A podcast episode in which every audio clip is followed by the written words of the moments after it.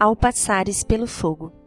Leitura: Daniel 3, do 1 ao 6. Quem não se prostrar em terra e não adorá-lo será imediatamente atirado numa fornalha em chamas. Verso 6. Você pode imaginar o que as pessoas sentiram ao ouvirem a voz do mensageiro? A ordem do rei foi claríssima: ou o povo se prostraria diante dessa imagem enorme, ou seria atirado numa fornalha de fogo. Parecia uma escolha simples: fazer um pequeno dobramento com os joelhos e continuar vivo, ou não fazê-lo e morrer.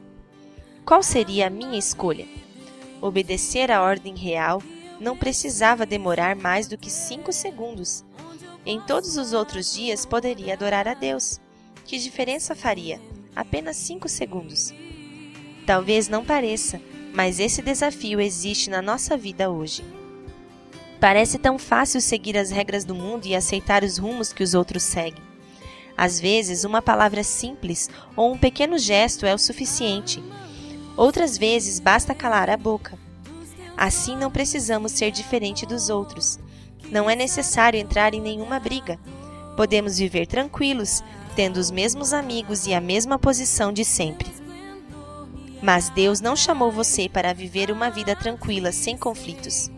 Não prometeu que as pessoas do mundo vão concordar com você e entender suas escolhas. Bem ao contrário.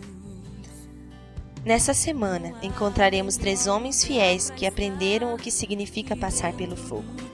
Através do testemunho deles, Deus quer fortalecer a sua fé.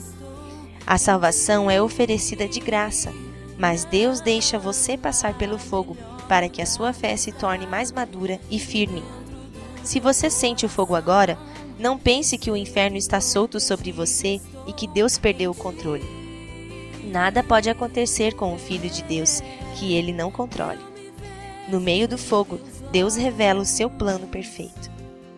Nossa oração. Peça para entender o plano que Deus tem para você. Amém.